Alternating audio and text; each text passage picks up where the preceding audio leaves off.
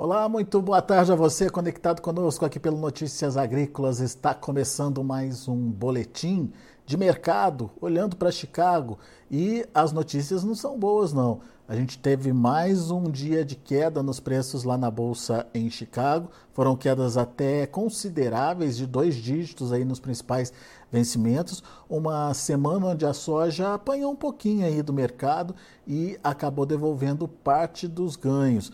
Mas será que é, é um movimento que veio para ficar? Será que a gente vai ver essa soja ainda recuando, é, buscando novos patamares mais baixos do que os atuais? O que, que pode acontecer? Quais são os fundamentos uh, que podem mudar esse jogo? Enfim, tudo isso quem explica para a gente é o meu amigo Aaron Edward, direto lá dos Estados Unidos. Seja bem-vindo, viu, Aaron? Obrigado por nos ajudar a entender um pouquinho mais da dinâmica de precificação aí desse mercado. E, obviamente, quero entender o que aconteceu hoje, o que, que esse mau humor, mais um dia de mau humor lá na Bolsa de Chicago. E agora a gente já está vendo a soja é, se aproximando ali dos 12,50, hein, Aaron? Novembro está a 16 pontos aí é, desse patamar. É motivo de preocupação? Tem alguma coisa acontecendo? Enfim, o que, que você está vendo aí no mercado? Olha, é, é motivo de preocupação, sim. É, até eu acho que foi semana passada nós estávamos falando dos fundos versus os fundamentos. E, na minha opinião, está tá claro que os fundos decidiram decidiram pressionar esses preços para baixo, venderam, vend... abandonaram posições compradas e realmente derrubaram esse preço. Depois do pregão de terça-feira, eu tenho alguns é, cabelos brancos que eu acho que eu não tinha na segunda, hum. mas é, o pregão de hoje não me preocupa tanto porque as, as baixas foram mais altas do que as baixas de ontem e as altas foram mais altas. Então, pessoalmente, eu continuo mantendo a a posição que, no curto prazo, a situação fundamentalista é apertada o suficiente para justificar preços maiores ou uma recuperação de preço, mas uh, certamente merece uma, uma mudança de mentalidade. Já, já tem, tem uns seis meses que eu tenho encorajado isso. O, o mercado autista, que durou os três anos de laninha, ele não é mais esse mercado. Nós estamos no mercado que tem muita facilidade de cair, então quando tem recuperação, tem que aproveitar. Quando tem oportunidades de venda, tem que aproveitar. Então, assim, eu, eu com um otimismo bem cauteloso, eu continuo otimista, é, mas certamente foi uma semana difícil para a soja e é uma semana preocupante, como você falou. Ô, ô Aaron, você falou aí de fundamentos ainda apertados. Que fundamentos você destacaria e o que, que a gente precisa prestar atenção? Excelente ponto. Então, uh, primeiramente, nós estamos, os Estados Unidos ainda está com estoques apertados. Em segundo lugar, cada vez que um produtor vende soja disponível no Brasil, essa soja disponível fica menor, esses estoques, e não tem mais tanta soja no Brasil, especialmente se você olhar para os estoques em dias de uso. Então, sim, é um volume maior, mas a demanda também tem crescido. É, então, para mim, qualquer susto na produção do hemisfério sul teria o potencial, Brasil, Argentina, teria o potencial de trazer uma boa é, arrancada de preços. Eu tenho visto plantadeiras rodando, que bom, é, mas muito do que está sendo plantado está sendo plantado fora no Paraná, está sendo plantado na, na previsão de chuva. E ótimo, espero que chegue. Para a produção, espero que chegue. Mas para o mercado, nós precisamos contar com a possibilidade que essas chuvas vão demorar para chegar e esse risco climático pode muito facilmente assustar o mercado. É, eu sempre pergunto em um mercado quem está comprando, quem está vendendo. Bom, quem está vendendo é, na minha opinião, essa semana foram os fundos abandonando posições compradas e quem estava comprando era a China. É, então, se a China fala esse preço me agrada, é porque eles estão preocupados com algo ali na frente, eles estão tentando garantir inventários e basta uma notícia, uma ou duas notícias de ameaça é, à produção brasileira que eu acho que a gente vai, pode muito bem ver uma recuperação de preços. Muito bem. Uh, você, você citou aí essa questão da, da safra né, aqui na América do Sul, em especial uh, no Brasil, Aaron. Diante desse é, movimento de aperto, digamos aí, né, de, de estoques, tanto uh, lá nos Estados, aí nos Estados Unidos, quanto aqui no Brasil, que é, não dá para dizer estoque apertado, mas estoque em redução, né, por aqui, em, é, estoques mais enxutos do que se previa inicialmente. É, a safra brasileira ela começa a ter peso maior, um risco de perda da safra brasileira já começa a assustar mais o mercado, Aaron? Sim, eu sempre me pergunto qual que se você olha, todo, todo dia abre o, o, mercado e tem uma série de notícias de alta, uma série de notícias de baixas. Então, qual que é a, a próxima notícia mais provável? E hoje nós estamos esperando, escolhe aí a consultoria, escolhe o número, mas por volta de uns 160 milhões de toneladas de soja no Brasil ou até mais. Então, escolhe talvez 150, talvez 165, talvez 170 nós estamos esperando uma safra gigantesca. Então, qual que é a próxima notícia? Que essa safra vai ficar maior ou que essa safra pode ficar menor? E quase sempre, durante o ciclo de cultivo, tem algumas ameaças à produção. Então, se você está esperando uma safra gigantesca que está começando a ser plantada, qualquer notícia que sai, provavelmente é uma mudança que, olha, talvez não vai ser ótimo e já vai começar a pesar no mercado. Outra coisa, o rio Mississippi está baixo, está seco, está difícil de escoar a produção. Essa é a notícia de hoje. Qual que é a próxima notícia mais provável? Na minha opinião, é o que a gente já começa a ver. Ah, a China quer comprar, descobriram outra solução logística, descobriram como exportar soja. Então, na minha opinião, redução de oferta por causa do Brasil e aumento de demanda, solucionando alguns problemas logísticos, é muito provável que essas sejam as próximas notícias. E a pergunta é se você, como um especulador, se você realmente tá, tem tanta convicção de que tudo vai se resolver no mundo da soja que você está disposto a vender uma notícia que talvez é, seja real lá para março ou maio, quando chegar a safra brasileira. Então, por isso eu ainda, eu ainda tenho minhas dúvidas se nós vamos ter um, um sell-off prolongado de curto prazo. acho mais provável que a gente tenha mais uma ou duas é, esticadas para cima, é, mesmo que é, a tendência maior desse mercado seja de queda.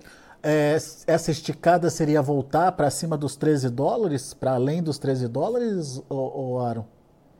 Eu, eu acho que sim, eu acho plenamente possível até os contratos mais próximos, eu acho que pode até chegar uns 13,50. Ah, não é? me surpreenderia muito. É, a soja ela pode se mover muito rapidamente, né?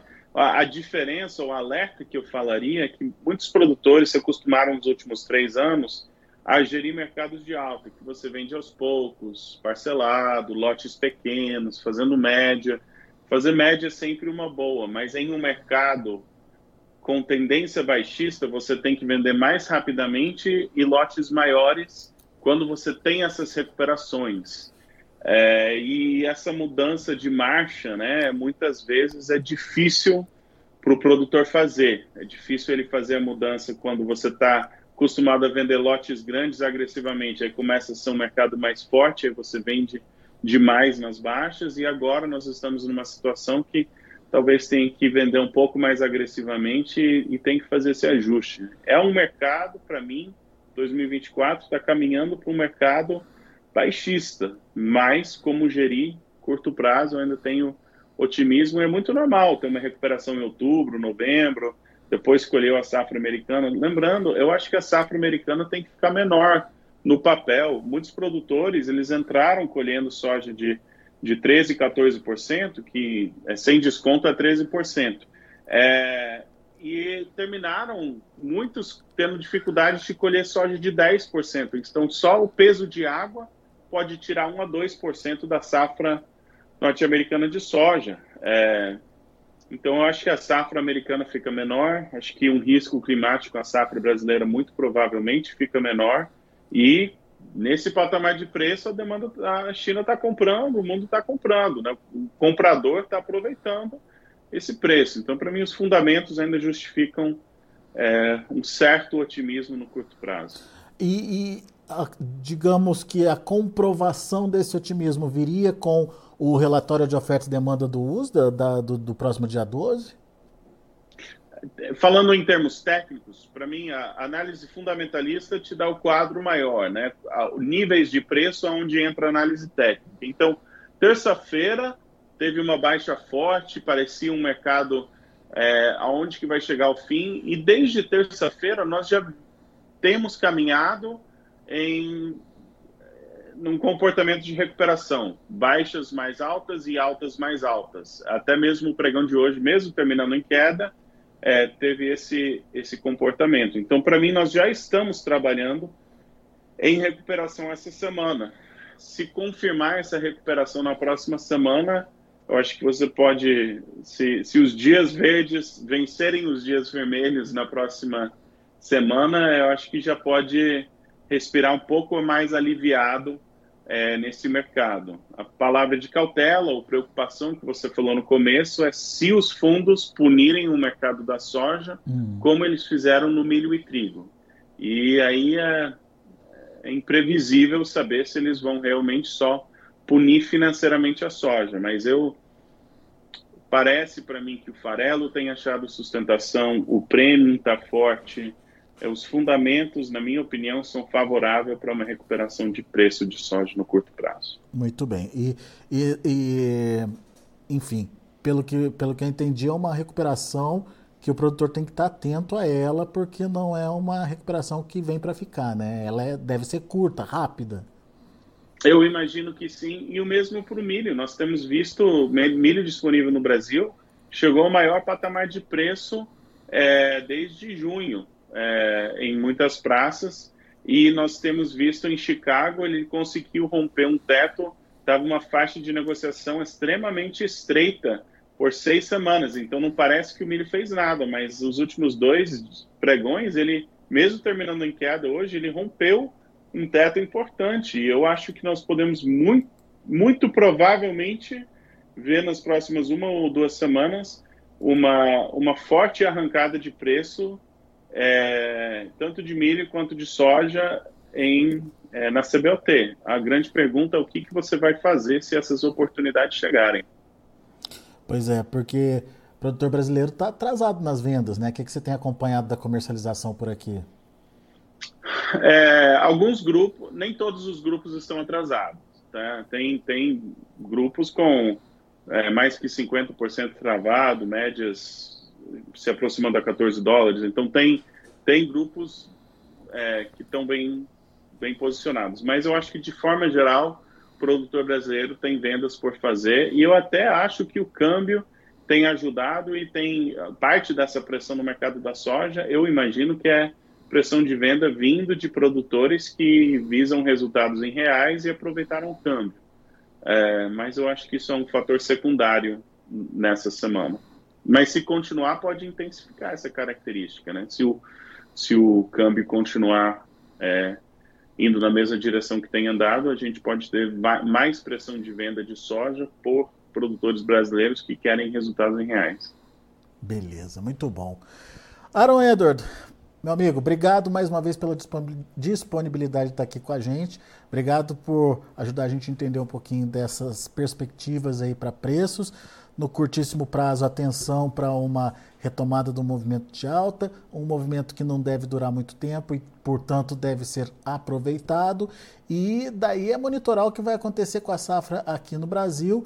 É, e, obviamente, dependendo do rumo da safra, se se confirmar essa tendência de safra cheia ou de safra, é, no mínimo, superior a, a dessa, dessa última edição que a gente teve, uh, daí o mercado vira, né, Aro?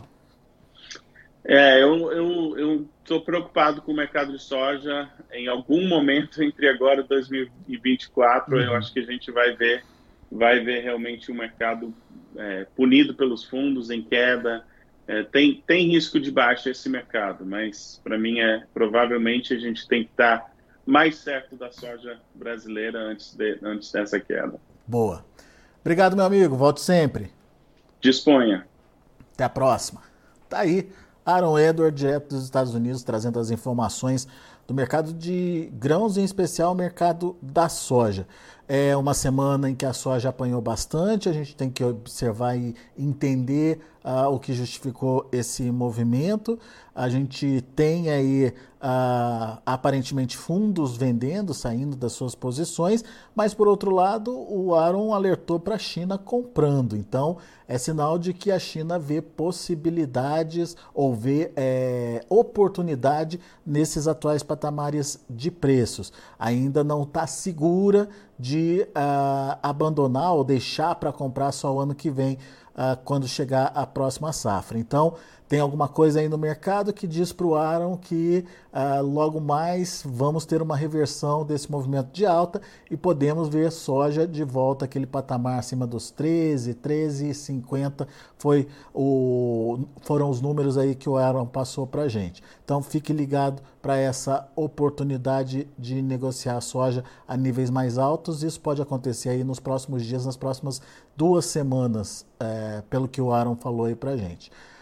Bom, a gente vai ficando por aqui. Deixa eu passar para vocês como estão finalizando os negócios lá na Bolsa de Chicago. Dia de queda para soja, com novembro fechando a 12 dólares e 66 centos por bushel, queda de quase 15 pontos.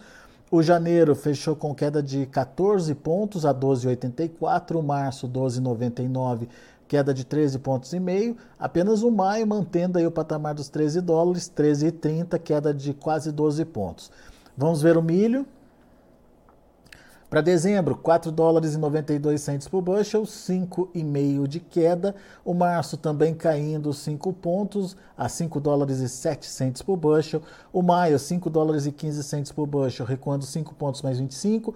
E o julho, 5 dólares e 20 centos por bushel, queda de 5 pontos e meio. E para finalizar, a gente tem também o trigo que para dezembro fechou a 5 dólares e 68 centos por bushel, 10 pontos de perda. O março perdeu 9 pontos a 5,98. O maio 6,17 perdeu 8 pontos e meio. E o julho 6,34, 7 pontos mais 75 de queda. São os números já de finalização dos negócios lá na Bolsa de Chicago. A gente vai ficando por aqui. Agradeço muito a sua atenção e a sua audiência. Continue com a gente.